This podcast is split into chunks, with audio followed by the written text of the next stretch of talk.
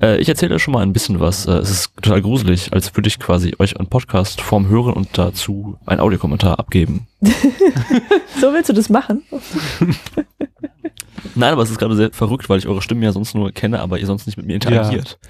Das kenne ich. Das kenne ich. Ja. Ach, ihr habt auch noch nicht miteinander gesprochen. Ich dachte, nee, wir haben nur geschrieben so. immer. Aber ähm, das ist so ein sehr, sehr gängiges Phänomen. Ich habe ja schon echt mit vielen Leuten so aus der Podcast-Szene äh, gepodcastet und bin halt auch leidenschaftlicher Podcast-Hörer. Und von daher kenne ich dieses Gefühl sehr gut, dass man irgendwie eine Stimme einem sehr vertraut ist und einem in dem Moment, wenn man anfängt zu reden, bewusst wird, ach so, aber die Gegenseite kennt mich ja gar nicht so gut wie ich sie. Hm.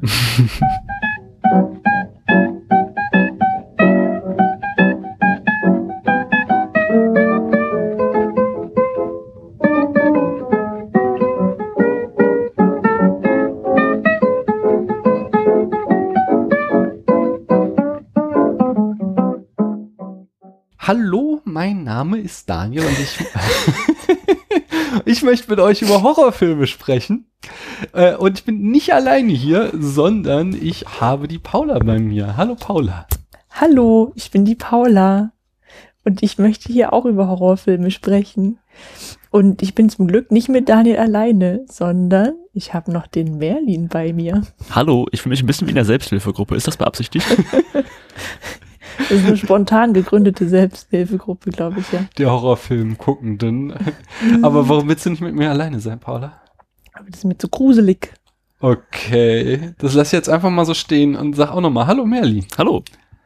Magst du dem Internet kurz erklären, wer du bist und was du hier machst? Das weiß das Internet natürlich schon, aber für euch beide kann ich es gerne machen. Ähm, ich bin Merlin, äh, bin Twitterer und Social Media Aktivist, aber von Haus aus eigentlich äh, Filmregisseur, ähm, seit letzter Woche sogar ganz offiziell.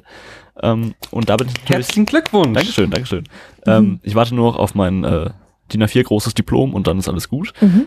Ähm, ja, und ich denke, ich als Filmregisseur bin natürlich prädestiniert über Filme zu reden und da ich sogar noch äh, in den letzten paar Jahren eine große John Carpenter-Affinität entwickelt habe, mhm. kommt das natürlich heute optimal zusammen. Ja, wie die das Faust ist schön. aufs Auge. Und äh, wir haben uns natürlich jetzt äh, uns nicht lumpen lassen, dass wir mal einen Regisseur hier zwischen unseren Fingern haben und wollte ich jetzt auch auspressen. Nein, äh, wir haben zwei kleine Fragen vorbereitet. Wobei ich natürlich auch tausend Fragen hätte, die ich gerne an einen Regisseur stellen würde. Aber wir haben uns mal zwei ausgesucht. Ich stelle die erste und hätte gerne eine Antwort von dir. Und zwar, wenn ich jetzt mal uns äh, abgehoben äh, als Filmkritiker bezeichnen würde, ja, so, keine Ahnung, vielleicht auch Filmfan, halt irgendwie Leute, die sich bemüßigt finden, über Filme zu sprechen. Äh, und ich persönlich lasse ja gerne mal irgendwie auch so den intellektuellen Klugscheißer raushängen mit meinen zweieinhalb Seminaren Film- und Fernsehanalyse in meinem Kommunikationswissenschaftsstudium. Und dann sage ich so Sachen wie, oh, der Film hat schlechtes Blogging oder oh, es ist so ein dialogischer Film, der irgendwie gar keine Kameraarbeit hat, sondern nur irgendwie die Kamera aufgestellt und dann lässt er die Leute reden oder die Action ist schlecht inszeniert. Wenn du das hörst von so einem Dilettanten wie mir, ärgert dich das dann? Weil du denkst so, Mann, du hast gar keine Ahnung, wie kompliziert das alles ist und an was man alles denken muss? Oder denkst du dir so, oh ja, irgendwie stimmt das? Teils, teils, glaube ich. Also ich finde es tatsächlich sehr spannend, ähm, ja, Filmwissenschaftlern meine Sachen zum Gucken zu geben, weil ich glaube, ähm, gerade im studentischen Filmrahmen passieren viele Dinge nicht aus äh, intellektuellem Anlass, sondern manchmal einfach, weil es nicht anders umsetzbar war. Hm. Ähm, dann dreht man vielleicht ein Kammerspiel, weil für den Roadmovie kein Geld da war. Mm. Und tatsächlich finde ich es wirklich mal spannend, äh, meine Werke so einfach so, ein, so einem ganzen Seminar, so einem Audimax von Filmwissenschaftlern fortzusetzen und dann einfach dabei zuzugucken, was die da rein interpretieren, weil ich glaube, klar, Film ist irgendwie eine Kunstform und da wär, wird sich natürlich sehr viel Gedanken beigemacht. Ähm, aber ich glaube auch, dass bei Hollywood-Filmen manche Dinge einfach passieren und dann ist es natürlich umso spannender, wenn ihr zum Beispiel in drei Stunden versucht, da herauszuarbeiten, warum es denn jetzt passiert ist. Mhm. Und der Regisseur vielleicht selber gar keine Antwort darauf hat. Hm. Ja, wobei da würde ich ja jetzt dann wieder äh, dann doch mit meinen fünf Semestern Symboltheorie ankommen und sagen, äh, der Regisseur hat ja nur eine bedingte Interpretationshoheit über sein Werk, weil das hat er ja in die Welt gegeben und äh, das äh, quasi steht als Symbol da und die Filmgemeinde, die Gemeinde der Filmschauenden, die analysiert es sich halt und liest da durchaus äh, zu Recht Sachen heraus, die der äh, Regisseur nicht intendiert hat. Das kann natürlich gut sein. Also ich merke auch selber, ich habe ja äh, jetzt meinen Abschlussfilm fertig und mir fallen jetzt noch Dinge auf, wo ich mir denke, yo, das könnte äh, oder aus dem und dem Grund habe ich manche Sachen da reingeschrieben, die mir vielleicht beim Schreiben noch gar nicht aufgefallen sind und ich jetzt erst in der freudschen Analyse meines eigenen Geistes mir bewusst werde, warum ich da manche Sachen irgendwie verzapft habe. Mhm. Und wa was für einen Film hast du dann gedreht? Als Abschluss? Ähm, ich, ich, ich habe einen, ähm, also der eigentliche Plan war, einen dystopischen Ruhrgebiets-Martial Arts Thriller zu drehen. Hm.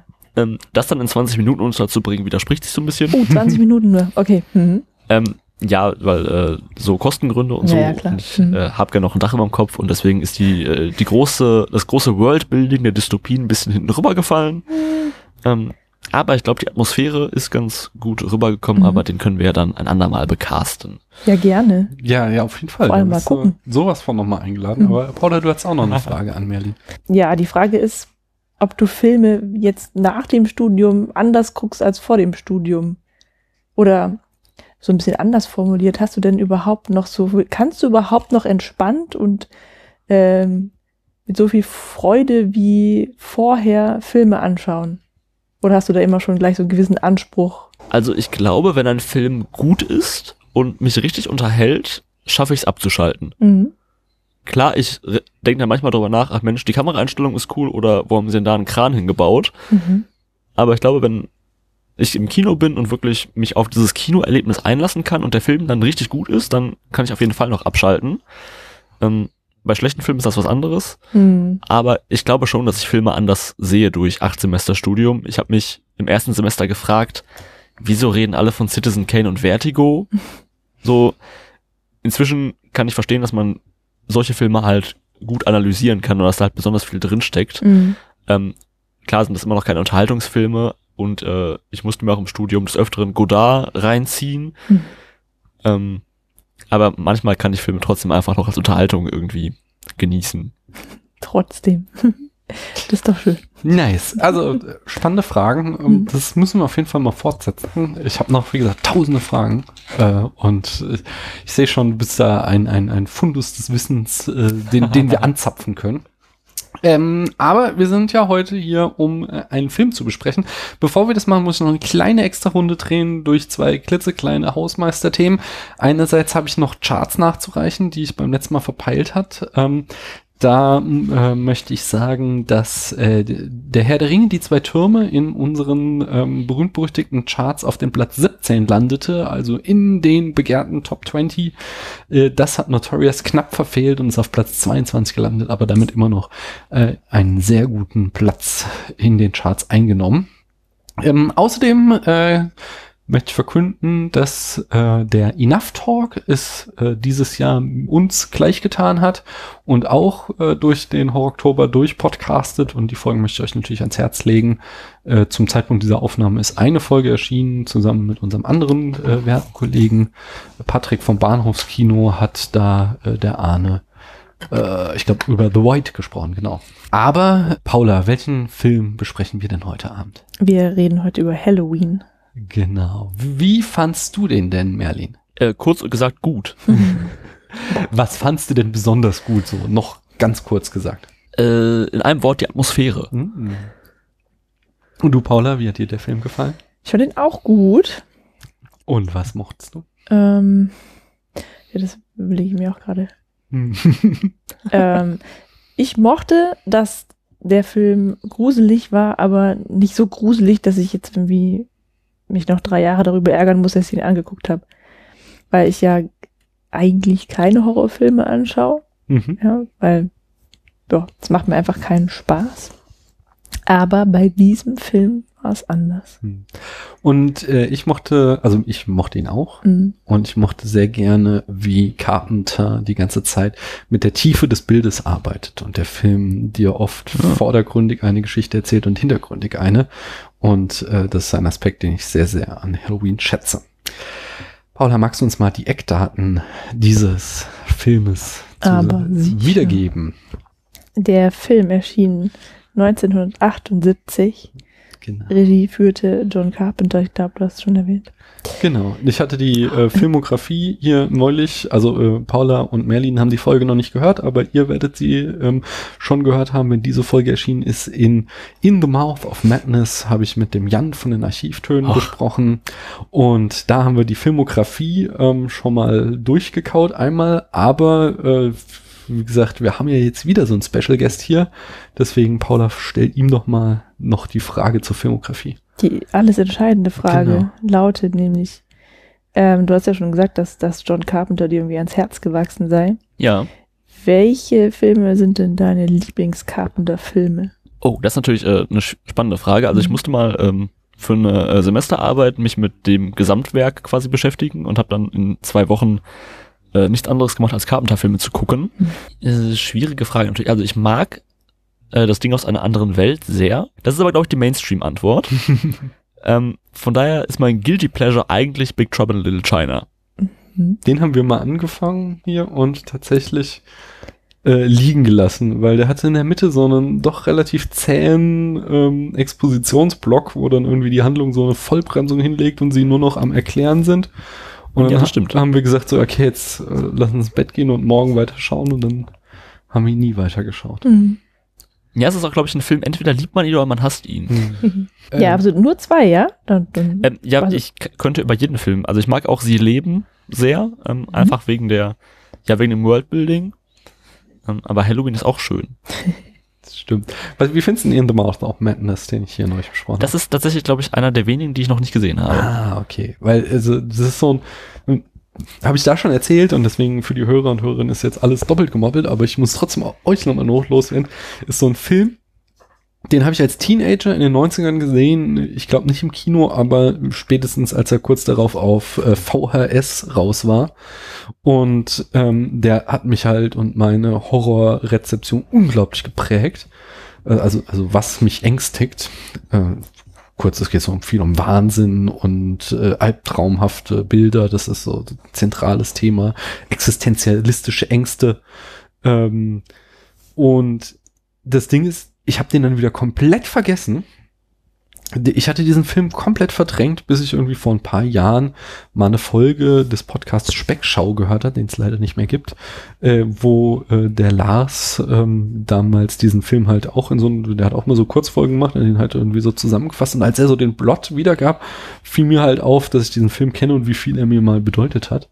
Und äh, deswegen hat es mich sehr, sehr gefreut, den in diesem äh, Oktober äh, wiederzusehen. Und ich kann ihn wirklich jeden ans Herz legen. Ist zwar so ein 90er Carpenter, wo man ja schon gemeinhin sagt, dass da die äh, Kurve steil nach unten ging, aber ich schätze diesen Film noch immer sehr, sehr. Dann kommt er auf die Liste der Filme, die noch geguckt werden müssen. Mach das, mach das. Paula, willst du mal fortfahren? ich fahre fort mit dem Drehbuch. Ähm, das haben John Carpenter und Deborah Hill gemeinsam oder wie auch immer zusammengeschrieben. Das war deine damalige Freundin, die hat Ach so, den mhm. Film ja auch produziert. Mhm.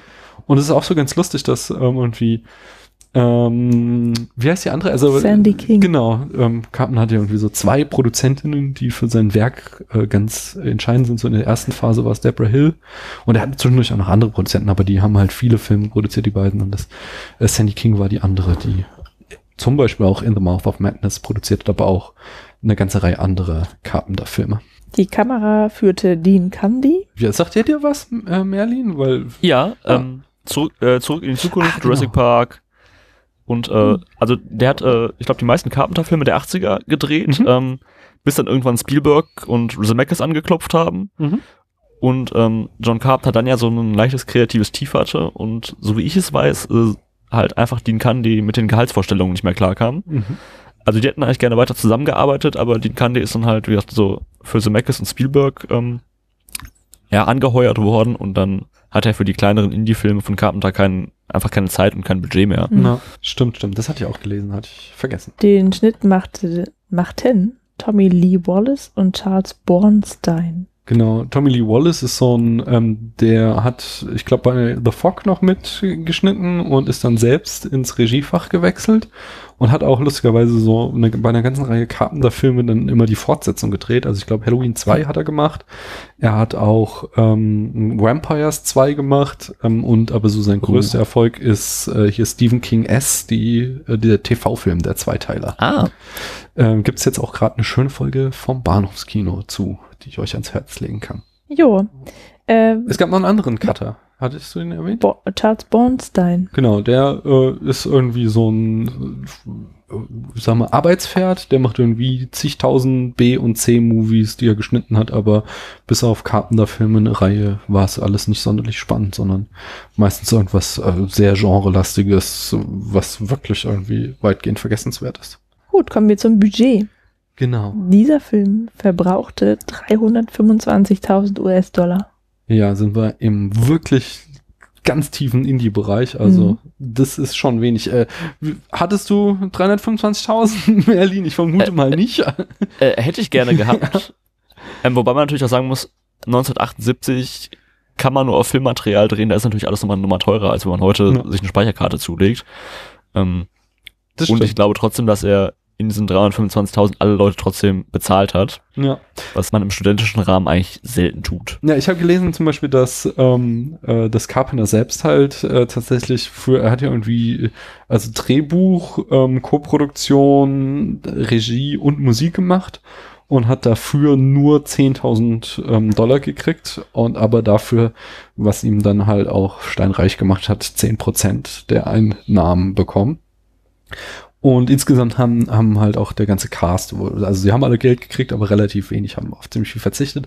Und äh, Paula, also das trägt sehr viel Mhm. zur Atmosphäre bei, aber Paula betont immer wieder, wie ausgestorben die Stadt ist. Ich äh, vermute, dass da auch eine Teilbudget äh, mitverantwortlich ist, weil es halt billiger ist, wenn du nicht hinten noch einen Haufen Leute rumrennen hast. Ja, gut, aber es gibt ja auch Statisten oder Komparsen, die ähm, gerne im Film mitwirken und dafür kein Geld bekommen. Das stimmt, aber du brauchst ja immer dann auch noch mehr Kostüme, ein größeres Catering und so, weißt du, das hat ja einen ganzen Rattenschwanz an gut. Kosten. Gut, sollen wir mal zur Besetzung weiterschreiten. Äh, ja, bitte. Mhm. Jamie Lee Curtis hat Laurie gespielt, die weibliche Hauptperson. Genau, War, war, das irgendwie ihr Durchbruch auch, ja? genau das. Mhm. Sie haben, Ja. ähm, ja, Merlin, erzähl. Ja, also äh, ich habe sie vorher in keinem Film gesehen. Mhm. Ähm, alterstechnisch sie ist ja, glaube ich, erst Anfang 20 in dem Film. Also von daher, äh, Passt, ja. wobei ich Jamie Lee Curtis tatsächlich eigentlich nur mit ähm, wirklich Halloween und True Lies in Verbindung bringe. Mhm. Mm, Ja, sie ist bei The Fog auf alle Fälle noch dabei, auch, also dem, dem Carpenter danach. Stimmt. Und insgesamt hatte sie halt in den 80ern so diesen Ruf von äh, als äh, sogenannte Scream Queen. Das heißt, sie hatte in einer ganzen Reihe von Horrorfilmen äh, das Final Girl zum Beispiel gespielt. Und äh, mir ist natürlich immer noch auch die Komödie von, ich glaube, 89, ein Fisch namens Wanda. Äh, in, Stimmt, in, da spielt sie auch mit. Genau. Also die, die in den 80ern und Anfang der 90er waren die schon eine echte Hausnummer. Die war schon ein ganz schön großer Star. Ich habe mal gelesen, dass sie sich ihre Beine hat versichern lassen. Ah, ja. Mhm. Äh, das, äh, der Witzig ist nämlich auch, warum sie Jamie Lee Curtis gecastet haben. Und zwar, der Name ähm, verbirgt es ein wenig, aber sie ist die Tochter von Ah. Janet Lee, äh, der Hauptdarstellerin von Psycho. Und da haben sie äh, also die äh, total unbekannte Jamie Lee Curtis äh, eben genommen, um das noch marketingtechnisch ein bisschen auszu, äh, äh, wie sagt man, ach, auszuschlachten. Interessant. Ja, und ihr Vater ist äh, Tony Curtis, den darf man auch nicht Ach vergessen. so, ja, natürlich. Ja, dann hat äh, Donald Pleasance Dr. Sam Loomis gespielt. Wir haben den hier schon kennengelernt in ähm, THX 1138, dem Debüt von äh, George? Lucas.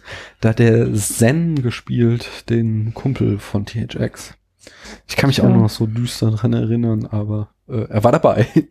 Okay. ähm, ich habe ihn neulich, als ich in äh, der Wiederaufführung über Phenomena sprechen durfte, da habe ich ihn auch noch gesehen. Ist dir was im Hm. Gedächtnis noch geblieben, äh, Merlin, dazu? Ähm, tatsächlich einfach, ich, ich kenne größtenteils das Carpenter-Film und klassischen Mhm. Horrorfilm. Ja. Ähm, und natürlich als äh, Blofeld in irgendeinem dieser James Bond-Filme. Ah ja, genau. Äh, aber ich habe es vergessen, in welchem. Das habe ich auch gelesen. Mhm. Achso, und ähm, The Great Escape, da spielt er auch mit. Den habe ich auch vor kurzem gesehen, hat mich auch umgehauen. Echt guter Film. Ein sehr motorradlastiger Film, aber Ah, das kommt ja nur in der, äh, ich sag mal, nur in der letzten Stunde, aber die hat's ja in sich. Aber davor ist ja, also, es- ich habe irgendwie da neulich schon mal irgendwo drüber geredet, aber es ist so, der Film ist irgendwie so anderthalb Stunden lang ein total äh, unterhaltsam, charmanter Prison Break Movie, wo halt irgendwie so total liebevoll im Detail gezeigt wird, wie dieser Ausbruch geplant wird. Und dann, ähm, wenn halt dann der Ausbruch stattfindet, äh, geht der Film halt noch eine Stunde. Und dann ist aber so richtig die Kacke am Dampfen und der steigert sich immer mehr in der Dramatik. Das hat mich wirklich, wirklich beeindruckt. Kann ich nur empfehlen. Weiter geht's mit dem Hauptdarsteller. Ja.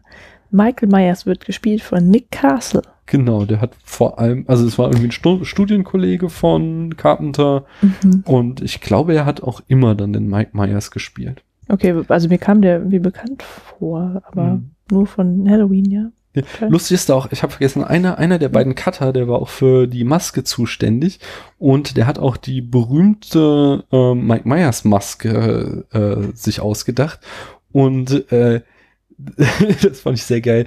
Die Maske selbst war eigentlich eine Captain Kirk Gummimaske, die sie dann eben weiß angemalt haben. Das ist ziemlich cool.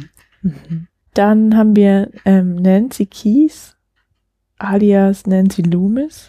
Genau, so, so wird sie in dem Film genannt. Ihr echter Name war, also in dem, im Abspann steht sie als Nancy Loomis. Also das ist ihr bürgerlicher, Künstlername? genau. Also aber auch nur phasenweise, aber sie hatte auch irgendwie eine, eine echt kurze Hollywood-Karriere. Sie hat jemals Annie gespielt. Mhm. Und PJ Souls hat Linda gespielt. Genau. Charles Cyphers ist Sheriff, Sheriff Brackett. Ähm, ja, und das Genre oder die möglichen Genres sind äh, Horrorfilm und Slasher-Film. Genau. Er hat ja vor allem den, diesen Boom der Slasher-Movies in den 80er Jahren ausgelöst. Also ist noch 78, aber in den 80ern erschienen dann eine ganze Reihe Slasher-Movies, die auf den enormen Erfolg von Halloween zurückzuführen sind. Der nämlich, wie, was hat der Film eingespielt? 47 Millionen US-Dollar. Also das 120-fache seines Budgets. Das ist schon mal eine ganz, ganz ordentliche Hausnummer. Und wenn ihr aufgepasst habt, wisst ihr auch, dass jetzt Carpenter 4,7 Millionen plus 10.000 äh, Gage an dem Film äh, verdient hat. Ich dachte mal, nicht verkehrt. ja, hätte ich auch genommen.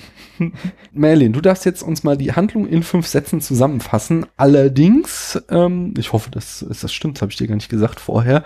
Äh, wir halten diese Kurzfolgen immer spoilerfrei, außer wir kündigen es vorher Ja. an. Und deswegen hoffe ich, du hast es auch bei den fünf Sätzen berücksichtigt, sie möglichst spoilerfrei zu halten. Ich denke schon. Ach, ich äh, hat und ich dachte mir, da ich das erste Mal in so einem Podcast dabei bin, habe ich mir ein bisschen aufgeschrieben und Mhm. da du das ja ähm, bei den Harry Potter Folgen ähm, in der Second Unit auch so schön machst, ähm, lese ich das jetzt einfach mal vor. Mit John Carpenters Archetyp Schocker Halloween begeben wir uns in das idyllische Städtchen Haddonfield. In Haddonfield sehen alle Jugendlichen erstaunlich alt aus und der Psychokiller Michael Myers, nicht zu verwechseln mit Austin Powers, bricht aus der Klapse aus um nach 15 Jahren nach seiner ersten blutlosen Grausamkeit dort weiterzumachen, wo er als Kind aufgehört hat. Äh, leider sieht die gute Jamie Lee Curtis Michaels Schwester zum Verwechseln ähnlich, was ihr den mordenden Sternenflottenkapitän auf den Hals hetzt. Doch Mike Seelenklempner Dr. Loomis versucht ein erneutes blutloses Bad des Blutes zu verhindern. Und das alles auch noch zur Jahreszeit des großen roten Kürbisses. Sehr schön. ja, dann steigen wir mal voll ein in den Film, oder? Gerne. Ich, ich gebe euch mal irgendwie einen ersten Einstieg und äh, dann äh, könnt ihr irgendwie daran anschließen. Lass ich mal kurz in meine Notizen gucken, womit ich denn äh, einschließe. Aber da, bevor du so lange du nachliest, ja, das war mir nämlich auch aufgefallen, dass die, diese Jugendlichen da so unglaublich merkwürdig sich verhalten und so, also wirklich so, so alt, also auch wie die reden, ja, ähm, ach, ich habe ja so viele Bücher, du hast immer äh, viel zu viele Bücher und, ach, das, ich weiß auch nicht. Die haben so ganz merkwürdige Gesprächsthemen, das kam mir sehr unnatürlich vor, also nicht mal unbedingt altbacken, sondern echt strange, ja. Hm. Äh, Ich fand, ähm, da, wenn wir hier gleich schon so mit ein bisschen Kritik einsteigen, ich fand äh, den Dr. Loomis als äh, Psychologen irgendwie auch ein bisschen äh, lustig, weil er irgendwie so der unpsychologischste Mensch ist, den ich mir vorstellen Der kann. Psychiater, ne? Ja, ja, ja, okay, Psychiater, aber trotzdem, der irgendwie die ganze Zeit Michael Myers nur als das Urböse bezeichnen soll. Ja, in der Story macht es irgendwie Sinn, weil er hat versucht, ihn zu therapieren Hm. und es hat nicht funktioniert, aber er benutzt die ganze Zeit auch so, so mythische Vokabeln wie er ist der Teufel und so Sachen, die Hm. einfach so überhaupt nicht zu so einem äh, Arzt oder Wissenschaftler passen. Er sagt, er er spricht ihm auch das Menschsein ab. Ja, das ist alles irgendwie abyssal strange. Aber es stimmt ja auch. Und ähm, das hilft auch so ein bisschen, wenn man, wenn der Arzt uns immer wieder sagt, das ist ja überhaupt kein Mensch, dann muss man nicht so viel Angst haben, dass wie der merkwürdige Nachbar sich auch so entwickelt. Du meinst, es ist eine absichtliche Ja. Strategie? Äh, Also ich weiß gar nicht, ob der Film dir die Angst nehmen will. Ich glaube, er will eher Mhm. dadurch Angst aufbauen, dass er eben diesen Michael Myers als so etwas mystisch Böses darstellt. Und das, und dann steige ich jetzt mal in mein Hauptthema ein heute ist ja, wird halt einfach super unterstützt dadurch, ähm, wie er nach und nach immer stärker in diesen Film etabliert wird, dass wir ja äh, ihn äh, im, am Anfang immer nur fragmentarisch sehen und erst mit laufender Spielzeit immer mehr von ihm sehen. Also das erste, was wir sehen, ist sein Arm, wenn er da diese Krankenschwester im Auto äh, packt und dann fährt er weg und dann sehen wir ihn äh, irgendwie, genau, dann, dann sehen wir ihn erstmal lange nicht mehr, sondern was wir nur hören, ist sein Atem, so, dass wir immer ähm, Shots haben, die wir dadurch als Point of View Shots von ihm identifizieren können, dass wir auf der Tonspur eben sein Atemgeräusch haben. Und ähm, so nach und nach steht er dann halt immer irgendwo gruselig im Hintergrund und wir kriegen ihn immer mehr äh, quasi etabliert als, als den großen Bösewicht, von dem wir mit laufender Spielzeit immer mehr zu sehen bekommen, bis er dann halt am Ende des Films äh, richtig fies anfängt zu morden und wir ja ihn dann in seinem vollen Grauen erleben. Und das finde ich halt cool. Vor allen Dingen gefällt mir sehr, wie dann halt ähm, ihn Carpenter einführt als eben dem creepy Dude, der so im Hintergrund steht und äh, du dann immer, während du den Film guckst, damit rechnest, dass er wieder irgendwo steht und ähm, eben auch, was ich vorhin schon sagte, nicht nur der Handlung im Vordergrund folgst, sondern immer ähm, nach hinten auch noch den Hintergrund abscannst, um zu gucken, ob da wieder irgendwo Mike Myers rumsteht. Und äh, das wird auch noch dadurch unterstützt, dass Carpenter oft ähm, die Szenerie aus dem Zentrum des Bildes raus bewegt und irgendwie der äh, das eigentliche Geschehen irgendwie leicht, äh, was weiß ich, vorne links stattfindet und du halt damit äh, im hinteren äh, das Hintergrundbild äh, auf der rechten Seite präsentiert kriegst und somit halt die Aufmerksamkeit auch noch dahin gelenkt wird, dass du äh, halt äh, ja, versuchst, da irgendwas zu entdecken, was sich Gruseliges befindet, dort befinden könnte. Und dann noch ganz perfide ist, dass er es halt echt sehr sparsam einsetzt. Also, dass nicht dauernd äh, alle fünf Minuten irgendwie die blöde Maske hinter einem Baum hervorgrinst, sondern, keine Ahnung, dass es fünf, sechs Mal sein, wie der dann irgendwo da steht, aber das hat dann äh, einen umso größeren Impact auf äh, ja den die Spannung. Ja, ich finde es äh, ganz spannend, weil du ich finde es das auch, dass der Charakter im Verlauf des Films ja sehr progressiv eingeführt wird. Mhm. Aber eigentlich haben wir ihn ja in der ersten Szene schon komplett verstanden. Ich rede ja auch gerne bei ersten Szenen und ähm, so bin ich sogar zu dem Film gekommen, weil wir in einer der ersten Vorlesungen im Studium diese Eröffnungsszene geguckt haben. Beschreibt die uns mal die Eröffnungsszene, weil die ist auch sehr sehr spektakulär. Also es ist eine ja Plansequenz in dem Sinne aus der Point of View ähm, des vermeintlichen Killers, wie er ähm, ja durch sein Haus wandert und ähm, ja man sieht irgendwann, dass seine Schwester ähm, einen ja netten Mann zu Besuch hat, ähm, die den schnellsten Sex der Filmgeschichte haben. das stimmt. Ähm, ja, und währenddessen läuft er ein bisschen weiter durchs Haus, ähm, findet irgendwann eine Maske und ein überdimensionales Küchenmesser. Und nachdem äh, der, ja, der äh, Typ sehr schnell einen sehr netten Abend hatte und wieder geht, ähm, ja, sticht er seine Schwester ab, ähm, um dann nach draußen zu flüchten, wo seine Eltern ankommen und man zum ersten Mal die Point of View verlässt und feststellt, dass es sich um einen, ja, sehr kleinen Jungen im Clownskostüm mit großem Küchenmesser handelt. Hm. Das hat mich damals, als ich den Film zum ersten Mal gesehen habe, auch stark beeindruckt, ähm, dass eben nicht die Pointe dann ist, dass er den Mord begeht, weil das etwas ist, was du, womit du in so einem Horrorfilm rechnest, sondern dass die Pointe, dass dann die Szene eben weitergeht und die Pointe ist, dass du am Ende siehst, es ist ein kleiner Junge. Ähm, das fand ich, fand ich richtig cool. Das hat mich richtig geflasht, als ich den Film das erste Mal gesehen habe. Aber ich muss da ein bisschen meckern. Ja. Ja. Äh, ich fand da zwei Sachen schlecht. Und zwar, ähm, als, also der, der, der Junge geht ja in dieses Zimmer der Schwester rein, da liegt auf dem Boden eben diese Clownsmaske, die er sich dann aufsetzt. Ähm, und das sieht schon mal irgendwie voll merkwürdig aus, weil der Arm, der diese Maske aufhebt und quasi der Kamera überstülpt, der, der, der ist halt irgendwie viel zu lang. Ja, da, also man sieht einfach, Mhm. dass nicht der Kameramann diesen Arm hat. Ja. Ähm, und dann, oder die Kamerafrau, gut. die ist ja ein Mann. Äh, und dann fand ich es auch so merkwürdig, also während er irgendwie auf seine Schwester einsticht mit dem Messer, guckt er auch immer wieder seinen Arm so an. Ja, also das war ja echt gut. Das ist jetzt, damit wir wissen, was da, was, Ja. man, was er da eigentlich macht. Aber das fand ich irgendwie so voll unrealistisch. Dann fand ich. Ja, aber da würde ich, das ist tatsächlich Mm. wieder Klassiker, ähm, Wirkung geht über Realismus. Weil Mm. natürlich macht das Mhm. in der Diagese keinen Sinn, dass er nicht auf sein Opfer guckt, sondern auf seinen Arm. Aber du willst natürlich das Bild sehen, wie dieses Messer einsticht, um dem äh, Publikum eben zu, vor Augen zu führen, was da gerade los ist.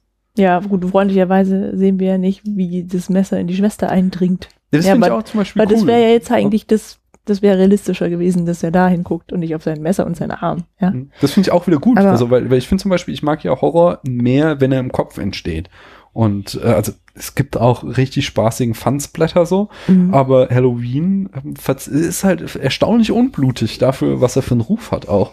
Und es ist tatsächlich so, dass sehr, sehr viel mit assoziativen Schnitten gearbeitet wird, dass du eben das Messer siehst und die Bewegung, wie sie immer wieder nach unten geht und dann in, sich in deinem Kopf das Bild formt, wie da die Schwester zerstochen wird. Ja, aber selbst das, also das hat bei mir halt nicht funktioniert, weil ich das so merkwürdig fand. Und dazu kommt noch, dass ich mich darüber wundere, dass die Frau auf dem Hocker sitzen bleibt und sich abstechen lässt, anstatt irgendwie sich zu wehren. Einfach auch nur mal aufzustehen. Weil dann wäre sie halt irgendwie doppelt so groß gewesen wie der kleine Junge. Hätte er ihr nur ihre Beine getroffen. Also, das hatte so ein bisschen, die Glaubwürdigkeit äh, funktioniert so nicht. Ich kann das den letzten Punkt auch nachvollziehen, so, aber Mhm. ähm, finde ich halt echt, also da könnte man jetzt halt auch irgendwie diskutieren von wegen so, ja, ich war geschockt oder so, aber ich glaube, auf Mhm. so einer Realismus-Ebene brauchen wir dem Film gar nicht irgendwie beizukommen, weil, wie gesagt, es geht halt irgendwie um einen unmenschlichen Mörder, der, äh, so, also das Nee, ist, so meine ich das ja auch gar nicht, sondern dass mich das halt so rausreißt, weil mir das halt auffällt. Also Okay. wir haben ja schon öfter drüber gesprochen, ähm, dass man ja, wenn man in so einen, wenn man einen Film schaut, dann im besten Fall so eintaucht und dann halt einfach in Mhm. diesem Film drin ist. Und ähm, in dem Fall ist es halt so gewesen, wie wenn da jetzt meinetwegen das berühmte Mikrofon ins Bild reingehangen wäre oder keine Ahnung, Hm. im Spiegel man den Kameramann gesehen hätte oder was. Das hat, mich halt rausgerissen. Ich äh, finde äh, die Sichtweise sehr spannend, weil ich, ich sehe diese ganzen Fehler in dieser Szene auch. Hm. Ähm, auch, dass es teilweise von der Körperhöhe der Kamera nicht perspektivisch zu einem Achtjährigen passt Mhm. und sowas. Und dass, wie gesagt, die ungefähr eine Minute in dem Schlafzimmer verbringen. Aber ich finde halt, was ich bei Carpenter-Filmen, bei Halloween speziell sehr faszinierend finde, ist, dass sobald am Anfang dieser Kürbis erscheint, die Musik einsetzt und da Halloween steht, Hm. ich sämtliche Ansprüche an Realismus irgendwie links liegen lasse, ähm, weil mich dieser Film atmosphärisch so abholt, dass ich äh, solche, ich sag mal, eher technischen oder logischen Fehler da irgendwie verzeihen kann. Hm. Das stimmt schon. Ich finde, ich finde auch, er bildet, er zeichnet halt ein konsistentes Bild. Von Anfang bis Ende. Das ist eine ganz, ganz große Stärke auch. Nämlich hat, also die erste Szene fand ich jetzt einfach nicht so grandios. Also bis auf diese Tatsache, dass alles in einem, wie sagt man, in einem Schnitt gefilmt wurde. So genau, One-Take. fand ich die, hat, hat die mich jetzt nicht überzeugt. So. Mhm. Aber der Rest des Films dann schon. Erzähl mal, was hat dich denn am Rest des Films überzeugt? Mm, ähm, ja, Michael Myers hat mich voll überzeugt. Weil der halt, ähm, also man sieht ihn oder, oder diese, diese diese, seine Perspektive nehmen wir irgendwie, als er wieder, also wieder zurückkommt in seine Heimat, sein Heimatstädtchen, wieder ein. Also zwar, also wir gucken zwar nicht aus seinen Augen quasi, aber über seine Schulter immer wieder Mhm. und hören dann da mal eben seinen Atem und der ist so, er ist so, er wirkt halt einfach dadurch so super gefährlich, dass er immer irgendwie da ist, aber man ihn irgendwie nicht so richtig sieht und so, ja. Mhm. Und ähm, ja, dann auch dieses, so gerade durch die Maske und diese, diese steifen Bewegungen, die er mal macht, ähm, wirkt er tatsächlich halt, also komplett unmenschlich. Mhm. Am interessantesten ist ja dann, wie er dann immer wieder aufsteht. Also tatsächlich, wie, wie er aufsteht, ist irgendwie merkwürdig. Er steht irgendwie wie so ein Klappmesser auf. So, oder Mhm. wie eine Marionette, so ganz merkwürdig, halt so unnatürlich. Und das macht ihn halt noch gespenstischer, ja, auch wenn ich sagte, einerseits macht es mir das so ein bisschen leichter, da weniger Angst vorzuhaben, weil ich mir dann halt einfach eher vorstellen kann, dass das halt ähm, nicht passieren könnte in Wirklichkeit, weil es unrealistisch ist, aber dadurch wirkt er halt so, so vollkommen unkontrollierbar, weil er halt einfach, wie Dr. Loomis ja auch sagt, so komplett skrupellos ist und Gut und Böse nicht unterscheiden kann. Wobei er ja irgendwie eine Affinität fürs Böse zu haben scheint. Gut.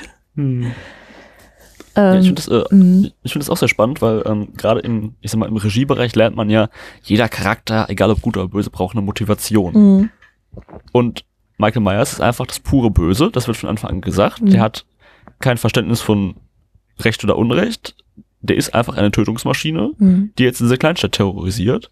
Und der hat keine guten Absichten, der ist einfach so. Und das finde ich total spannend, dass dieser Charakter komplett ohne Motivation funktioniert. Aber irgendeine, irgendeine Absicht hat er ja schon, weil er ja nicht wahllos Leute umbringt, sondern er hat ja irgendwie, also er sucht ja bestimmte Leute aus, ja.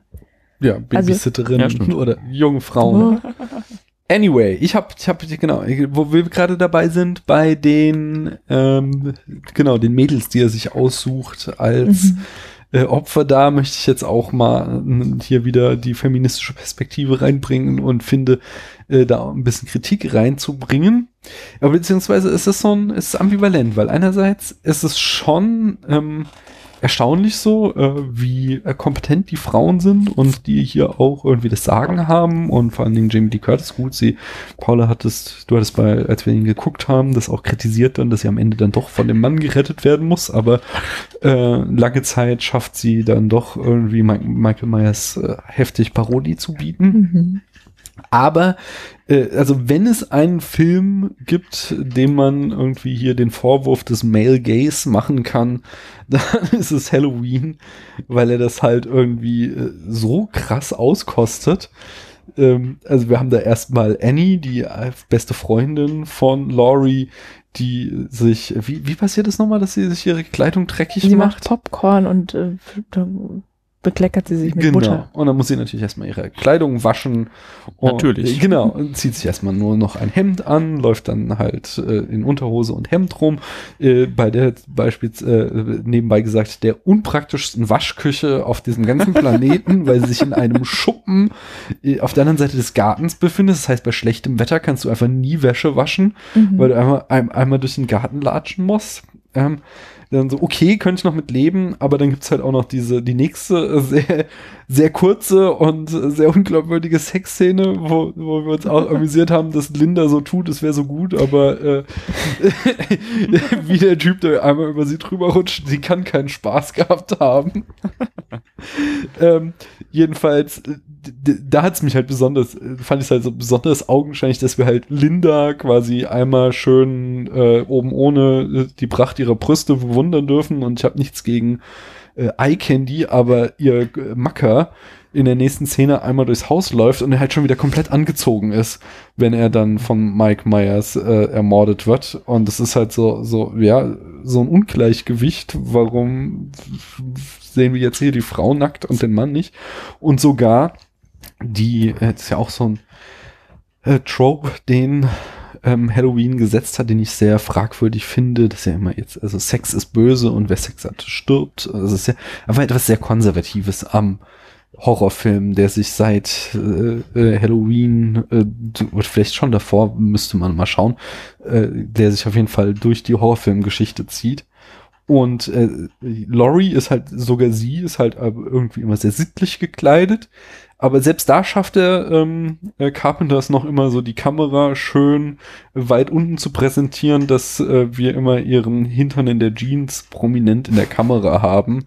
Also, ähm, ja, äh, er, äh, ja, er hat ein ambivalentes Bild. Er hat halt durchaus starke Frauen, die auch irgendwie die, die ihre Freunde rumkommandieren und so. Und wie gesagt, am Ende, ähm, da ja nicht umsonst das Final Girl ist, äh, mit Jamie Lee Curtis und er ja da auch wiederum eine Tradition geschaffen hat, die eben äh, vielen, viele starke und viele ähm, ja, prominente Frauenrollen in diesem Genre etabliert hat, die ja es an den anderen Genres zum Beispiel so nicht gibt. Aber auf der anderen Seite ist er, hat er wirklich eine äußerst lüsterne Kamera. Ja, also ich bin immer noch auf der Suche nach dem Motiv. Weil, ähm, Was für ein Motiv jetzt? der, der, der, des Mordmotivs, ja, weil wenn es jetzt halt irgendwie junge Frauen sind, die Sex haben, dann passt es halt nicht, dass er Laurie auch noch umbringen möchte. Die, Das verstehe ich halt irgendwie alles nicht. Wieso, wieso, also der, also, also der greift ja anscheinend irgendwie gezielt an, aber mir ist nicht so ganz klar, ähm, wen er eigentlich angreift. Also die Kinder sind ja wohl nicht in Gefahr, wirklich, ja? Mhm. Also es sind schon junge Frauen, es ist schon hat was mit sexueller Erregung zu tun. Ich glaube, Mhm. ähm, das ist mehr auf so einer Metaebene, dass halt Laurie am Ende überleben darf, weil sie halt äh, Jungfrau ist und keinen Mhm. Sex hat, während die anderen gesündigt haben so. und deswegen sterben. Das macht hier eben Scream ganz schön, dass da Wes Craven äh, äh, so einen Meta-Horrorfilm gemacht hat, in dem er dann mal die ganzen Gesetzmäßigkeiten erklärt und dann eben sagt auch so, ja, wenn du Sex hast, dann stirbst du. Wenn du sagst, ich komme bald wieder, stirbst du. Wenn du schwarz bist, stirbst du und also Sachen. Mhm. Das ist halt einfach so Genre-Konventionen, die sich etabliert haben, die jetzt äh, in der Geschichte nicht unbedingt. Ja, ich meine nur, der greift ja die eigentlich erst dann an, wenn er sie nackt sieht, alle, ja. Also bis auf den Kerl natürlich. Der, uh, das ist eine große Ausnahme. Ja, gut, ähm, da- vielleicht ist es auch gar nicht so relevant. Ja. Ähm, ich finde es aber ganz spannend, weil ich glaube, ähm, Mhm. je nachdem, wie man den Film analysiert, gibt es darauf gar keine eindeutige Antwort. Weil ich sehe es wie ihr, also das, das, was zuerst auffällt, ist halt, wer bumst, ist tot. das ist so das Gesetz des Films Mhm. irgendwie. Ähm, dann habe ich aber auch schon gehört, dass er quasi Frauen umbringt, die ihn an seine Schwester erinnern, Mhm. ähm, rein optisch. Ähm, ich meine, die sieht man nur relativ kurz in dieser Opening-Sequenz, aber die hat optische Ähnlichkeiten. Mhm. Ähm, warum man dann diesen Typen umbringt, weiß ich auch nicht. Mhm. Und was ich bis heute nicht verstehe, warum er sich als Gespenst verkleidet. Das ist lustig, ne? Das fand ich auch. Vielleicht irgendwie um ihr, äh, weil er sich ja bei den anderen irgendwie so anschleichen kann und bei ihr geht es nicht, weil sie ja da so im Bett flackt und direkt auf die Tür schaut. Deswegen muss sie sich vielleicht verstecken, wenn er sich anschleicht. Also ich mag die Szene total, aber ich weiß nicht, ob sie zum Charakter passt. Ich, aber da, ja. da bin ich wiederum äh, bei dem, was du vorhin sagtest, Merlin, dass mich das halt, dass ich auf diese Art und Weise den Film gar nicht geguckt habe. Also nicht Mhm. mich irgendwie gefragt habe, macht das jetzt Sinn, sondern das als eine reine Suspense-Szene, äh, im, also Hitchcock im pursten Sinne äh, wahrgenommen Ja. habe, weil wir eben die Information haben, das ist Mike Myers und es ist Linda, glaube ich. Äh, die, Mhm. genau, Linda hat sie eben nicht und sie denkt die ganze Zeit, das ist ihr Freund, der mittlerweile schon tot ist. Aber guck mal. Und wir Mhm. eben immer die ganze Zeit zwischen diesem humorvollen, das ist jetzt irgendwie albern und oh mein Gott, das Mädel schwebt in unglaublicher Gefahr hin Aber und her schwanken. Es passt halt einfach wirklich komplett nicht zu ihm, weil er halt angeblich ja nur schwarz und weiß sieht, beziehungsweise ja nur schwarz und komplett entmenschlicht ist und dann steht er da und du denkst so, mein Gott, der Typ hat ja Humor. Ja, weil es ist echt unheimlich witzig. Ich glaube, Naja. das ist auch die Begründung. Das ist unheimlich witzig, die Szene. Das reicht doch. Du hattest noch ähm, Probleme mit dem Ende, Paula? Ich, ja, aber das Ende darf man doch nicht verraten, dachte ich. Achso, genau. Dann äh, ich- werte Dann haben wir keine Probleme damit. Doch, doch. Also alle, die ähm, hier jetzt, ich, wir haben auch schon so ein bisschen gespoilert, aber der Film, der funktioniert, ob ihr ihn gespoilert kennt oder nicht. Äh, wenn ihr was gegen Spoiler habt, dann schaltet jetzt aus, weil jetzt darf Paula noch mal über das Ende reden. Ich muss aber vorher noch über was anderes Ach so, reden. okay, noch dann schaltet noch bitte. Bleib Äh, dran. Und zwar über die Mordwerkzeuge möchte ich reden, ja. Ähm, nein, es sind keine Mordwerkzeuge, sondern die Waffen, mit denen sich Jamie Lee Curtis als Laurie wehrt. Das sind so wunderbar weibliche Dinge, ja. Und zwar äh, kommt er irgendwie in dieses, in dieses Haus, in dem sie babysittet, kommt Michael Myers mit einem Messer rein und sie wehrt sich mit ihrem, mit ihrer Stricknadel, ja. Finde ich total sympathisch, weil ich ja selber passionierte Häklerin bin. Gut, Häkelnadeln sind nicht so Ich wollte spitz wie sagen, Stricknadeln, musst, ne? musst du am Stricken für Aber- den Fall, dass mal ein Mörder vorbeikommt, musst du aufs Sie hat irgendwie für das Babysitting ihre Stricksachen mitgebracht und die helfen ihr dann direkt weiter, ja. Ähm, so, dann hat sie auch noch irgendwie das Messer in der Hand dann. Hat sie es ihm abgenommen? Ich weiß nicht. Auf jeden Fall hat sie es in der Hand und dann schmeißt sie es so angewidert von sich. Ähm, Ich weiß nur, dass sie es zweimal liegen lässt. ich Genau, mich halt beim zweimal zweiten- ja, genau. habe. Beim zweiten Mal versteckt sie sich im Kleiderschrank und greift ihn, was ich sehr klug finde. Die, die MacGyvert nämlich in dem Kleiderschrank, äh, biegt so einen komischen Kleiderbügel auf. Ich habe es schon gewusst, als ich die Bügel gesehen habe, weil die so aus Draht waren nur, ja. Biegt sie also einen Bügel auf und ähm, wehrt sich dann irgendwie, piekst sie ihm ins Gesicht und sowas. Also die traut sich da schon echt eklige Sachen zu machen. Mhm. Ähm, und dann hat sie wieder, das war, glaube ich, auch so, dass sie ihm das Messer da abnimmt und dann es auch wieder so wegwirft. Ja. Also, ähm, das fand ich halt einfach interessant, dass sie diese, diese, diese, soll man sagen, profanen Gegenstände, vielleicht sind es sogar weibliche Gegenstände, ähm, irgendwie nutzt, um sich zu wehren und halt diese Tatwaffe irgendwie nicht haben kann. Ja, also sie macht ja auch wirklich eklige Sachen. Sie sticht ja auch zu. Mhm. Aber mit dem Messer will sie halt irgendwie wohl nichts zu tun haben. No. Das fand ich interessant. Wo du gerade den Kleiderschrank ansprichst, Mhm. was ich mal ganz spannend finde, was mir auch erst beim dritten oder vierten Gucken aufgefallen ist, Mhm. ähm, wie sich dieser Film von seinen Locations immer weiter verdichtet. Mhm. Ähm, also wenn Jamie Lee Curtis das erste Mal auftritt, ist es auf dieser herbstlichen Wiese in dieser Schule, wo halt das freie Feld ist Mhm. Und sie endet in diesem Kleiderschrank. Stimmt. Das ist cool. Und das ist halt, ich meine, Carpenter ist eh ein sehr visueller Regisseur und das unterstreicht nochmal so total subtil diese visuelle Verdichtung, diese Beklemmung, dass hier Mhm. halt die Freunde wegsterben und sie halt am Ende alleine in diesem Kleiderschrank sitzt. Mhm. Mhm. Ähm, es gibt, ich hatte mal irgendwie, als ich das erste Mal Halloween geguckt habe, war das in Vorbereitung auf unsere Shining-Szene, weil ich mich damals mit der Hier ist Johnny, äh, Shining-Folge, weil ich mich Mhm. damals mit der Hier ist Johnny-Szene auseinandergesetzt habe und eben gelesen hatte, dass hier auch eine Referenz daran ähm, drinne sein soll, ist, also ich fand es jetzt nicht irgendwie sonderlich überzeugend. Das ist ja auch einmal, dass äh, Mike Myers da durch diese Küchentür Ja, da habe ich es aber Äh, selbst Stöße. gesehen. Ja. ja, aber er hat halt keine Axt und er zerschlägt die Tür nicht erst. Ganz brachial greift er quasi einmal durch die Tür und macht die Tür dann auf. Aber ich habe da auch Ähm, dran gedacht. Ja, Okay, aber also ich Mhm. fand es damals nicht überzeugend. Ähm, jedenfalls, aber was ich viel spannender ist, in dieser, dieser, äh, das Urzitat geht auf den Film Broken Blossom vom, äh, ach ja, dem hier Birth of a Nation. Wer ist der? Äh, Wallace? Nee. Griffith. Griffith, genau, von ihm, äh, der, der hat den Film Broken Blossoms gemacht. Oder? Ich bin jetzt gerade echt nicht sicher. Jedenfalls, er geht auf den Film äh, Broken Blossoms zurück, ähm, der, der, der Urtrope oder das Urzitat, äh, wo eben ein, da ein missbräuchlicher Vater mit einer Axt durch eine Tür äh, sich arbeitet. Und in Broken Blossoms gibt es eben eine andere Szene, wo äh, die Tochter Angst, in Angst vor ihrem Vater in äh, einem Kleiderschrank hockt. Und äh, das sah ich viel eher hier zitiert in der Art und Weise, wie es inszeniert war. In, äh, denkst nur eine kleine Randanekdote, die mir damals aufgefallen ist. Ja, Car Ja. Carpenter ist ja generell Freund des filmischen Zitats. Ja, auf jeden Fall.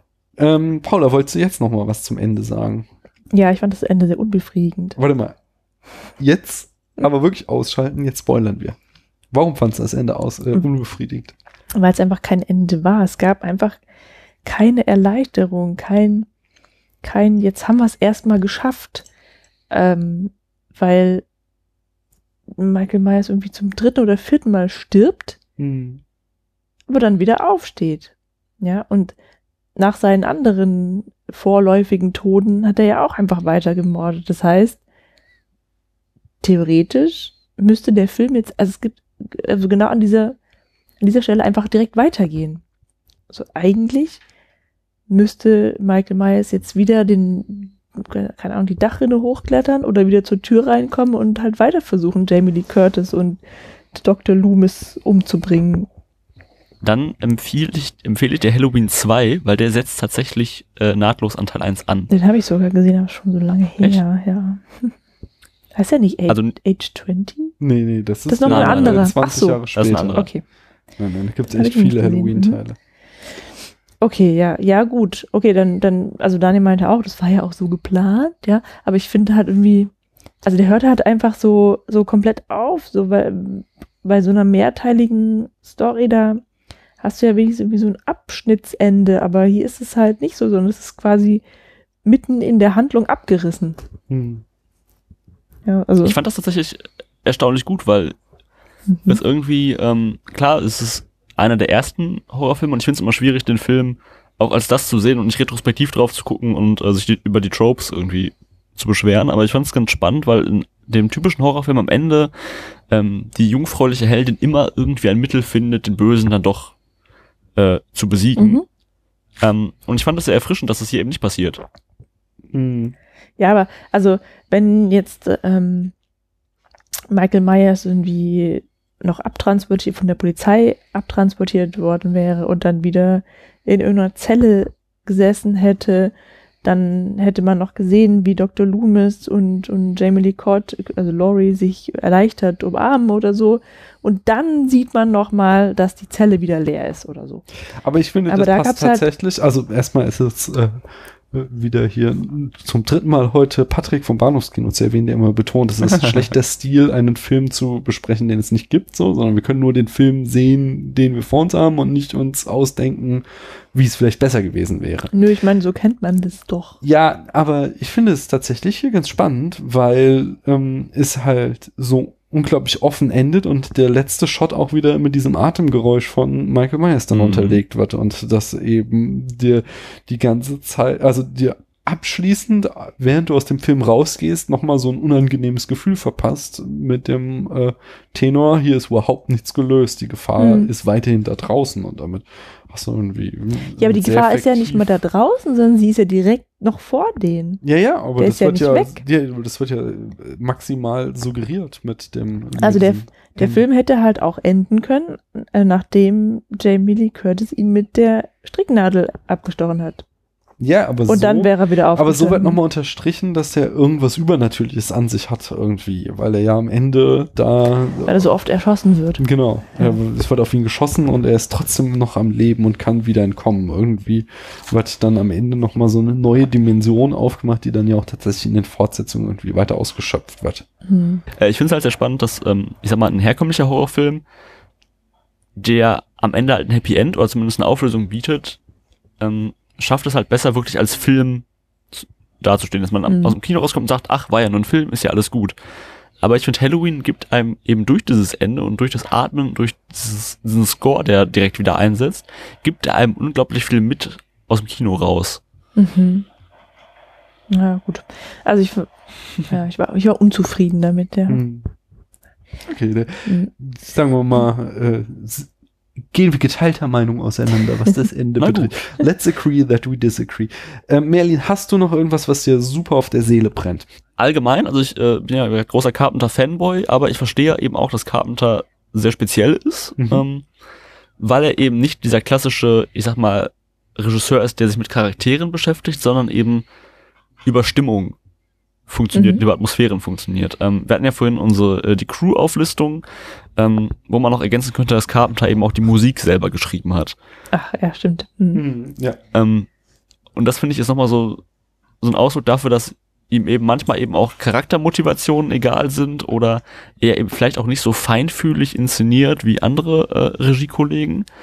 Aber dass Carpenter es immer schafft, eine unfassbare Atmosphäre mit zu, kre zu kreieren. Und deswegen finde ich, klar, der Film hat vielleicht aus heutiger Sicht ein paar sehr ausgelutschte Tropes, ähm, seltsam motivierte Nacktheit und sonstiges, ähm, aber ich finde, er funktioniert immer noch atmosphärisch.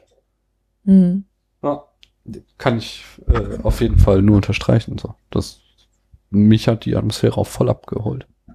Ja, ich habe irgendwie auch nur meine Negativpunkte bis auf die Stricknadel äh, rausgeholt, weil ich fand den ja, ich fand den ja auch gut, ne? Nee, genau. Ich habe Mhm. auch auf hohem Niveau gejammert. Und da wollen wir es jetzt auch mal ansetzen. Ähm, Im Gegensatz zu den langen Folgen werden die hier nicht die Filme auf unserer äh, berühmten 100-Punkte-Skala bewertet, sondern auf der Letterbox-Skala von einem halben bis fünf Sterne und zusätzlich könnte ihm ein Herz geben.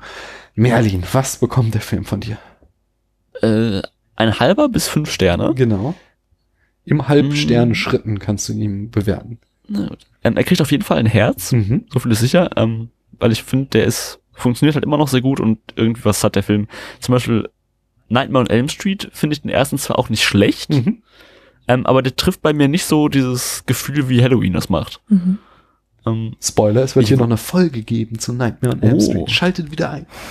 da bin ich gespannt, wie ihr da das Ende findet. Ich guck's nicht mit. Na gut. ähm, aber ich würde ihn mal so bei dreieinhalb Sternen einsortieren. Oh, okay. Mhm. Und was sagst du, Paula? Also ähm, in Anbetracht der großen Unkenntnis des Genres Mhm.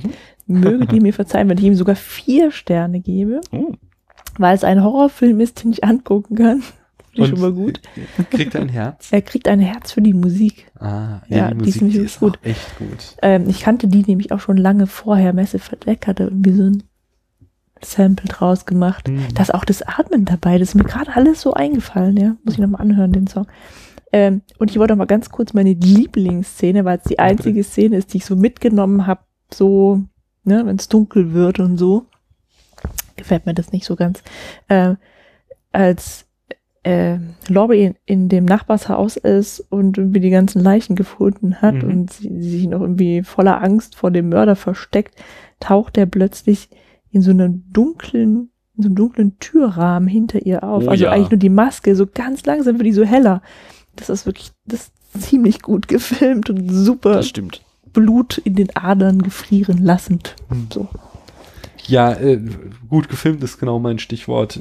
Das finde ich halt, dass der Film äh, bei, er hat sicherlich ein paar Schwächen im Drehbuch und in der Charakterentwicklung und äh, äh, so weiter und so fort, aber er ist, er ist eben ein Film, der einfach geil filmisch ist, so. Also der einfach äh, so coole Sachen mit der Kamera macht und so. Deswegen kriegt er auf jeden Fall von mir auch vier Sterne und ein Herz.